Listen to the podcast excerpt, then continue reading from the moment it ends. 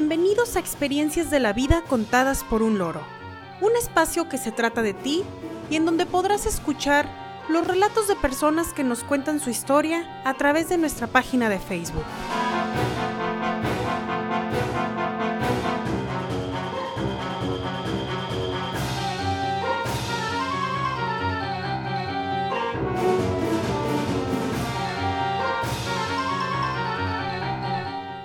Es 20 de diciembre de 2020 y dedicamos este capítulo número 43 a Experiencias en Posadas.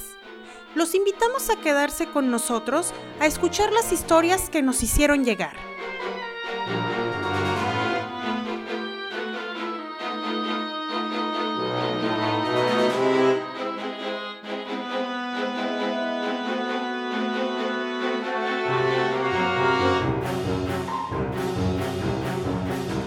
Recuerda que este espacio es tuyo.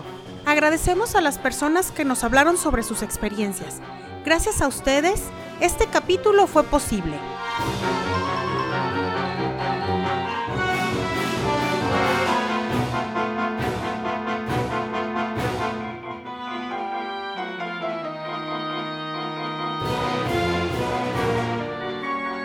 Nuestra primera historia se titula Posada Ardiente. Es de lluvia y la envía desde Querétaro, México.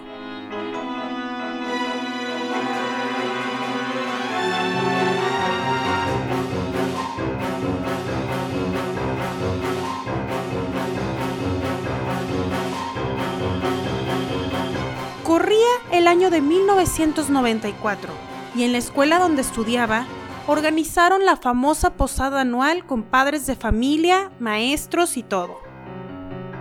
Era bonito cantar villancicos, romper la piñata y ver la pastorela.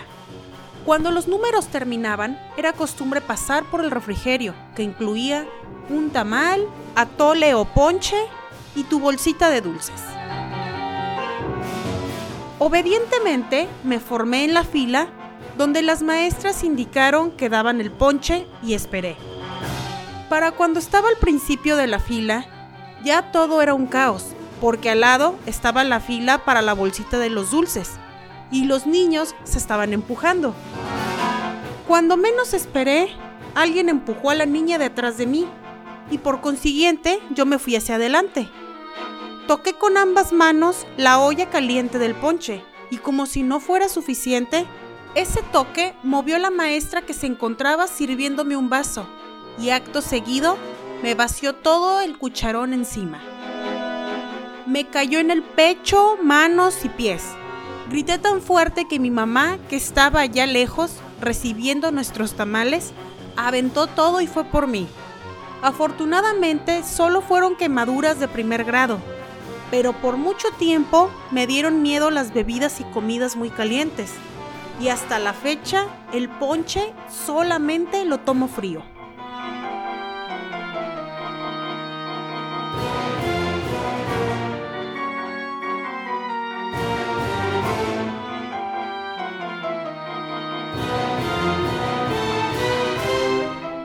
Siguiente historia se titula Cabello chamuscado. Es de René y le envía desde Hidalgo, México.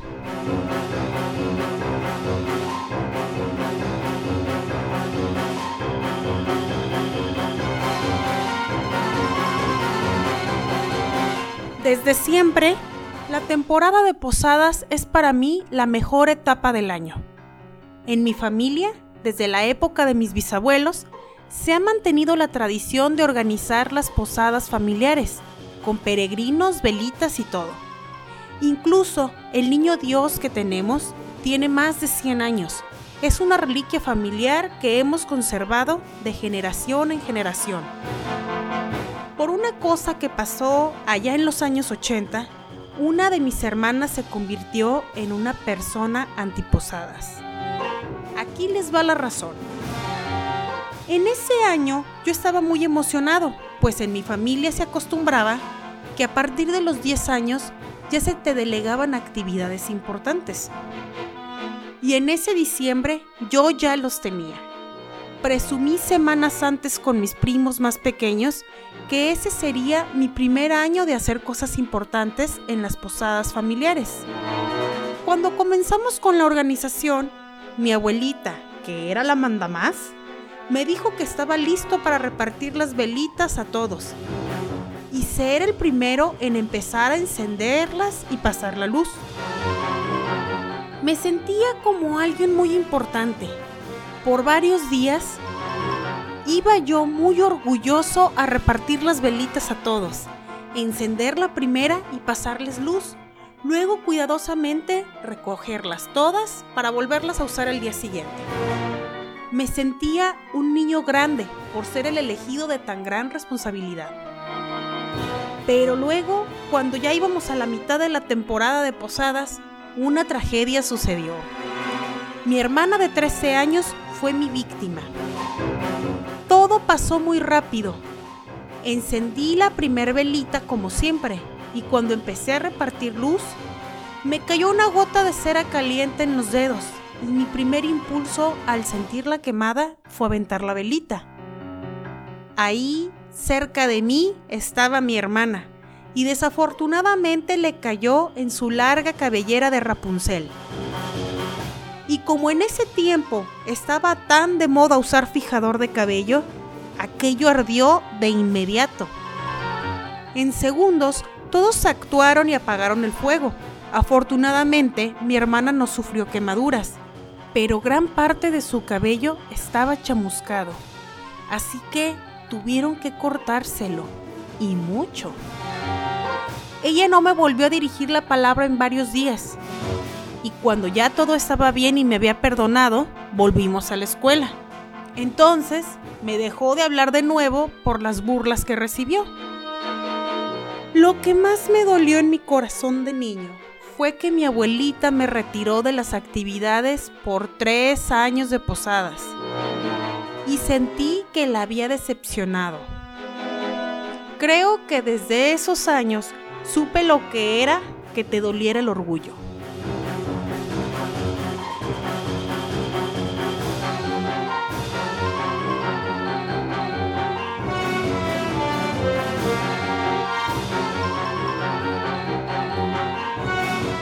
La última historia se titula Posada decepcionante y es mía.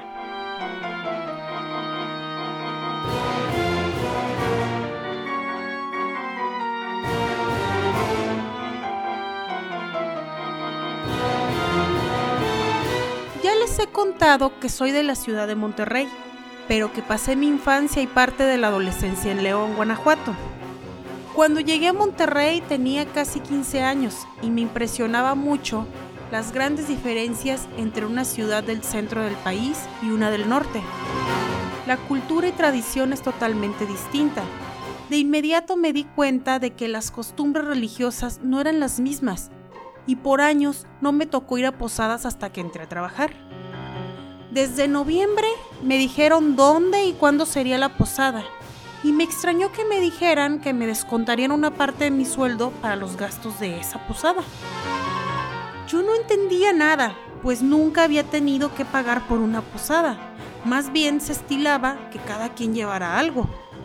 Se llegó el día y fue demasiada mi decepción cuando me di cuenta cuál era el concepto de posada en Monterrey. Con todo respeto, no me vayan a odiar queridos regios, pero para mí, una fiesta con música alta, baile, borrachera y por consiguiente degenere algunas veces, no debería llevar el nombre de posada. Mejor deberían llamarle fiesta navideña, de diciembre o de fin de año, pero posada no. Obviamente por muchos años me quejé de eso y la gente no sabía de lo que le hablaba cuando les decía cuál era mi concepto de posada. Con los años me resigné a que jamás volvería a ir a una posada como a las que había asistido en León. Y por mi paso en diferentes trabajos, vi cómo ese día para muchos era costumbre beber de más y hacer cosas de las que después se arrepentían. Así como también ir a esas reuniones incómodas en las que también asisten los dueños que te tratan mal todo el año, pero ese día según te dan mucho amor. Son diferentes costumbres, eso lo sé, pero estoy segura de que haciendo ese tipo de cosas se pierde el verdadero significado de la Navidad.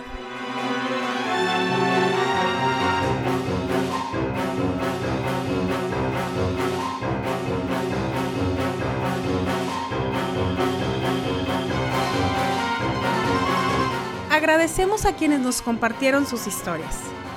Les adelantamos que el tema de la siguiente semana será Experiencias en intercambios de regalos navideños. ¿Tienes algo que contar? Ya estamos ansiosos por recibir y relatar sus historias. Deseamos que todos ustedes se encuentren a salvo. Envío un saludo a mi familia y amigos. A pesar de la distancia, siempre están en mi mente y corazón. Que tengan todos un excelente día. Muchas gracias por escucharnos. Esto fue Experiencias de la vida contadas por un loro.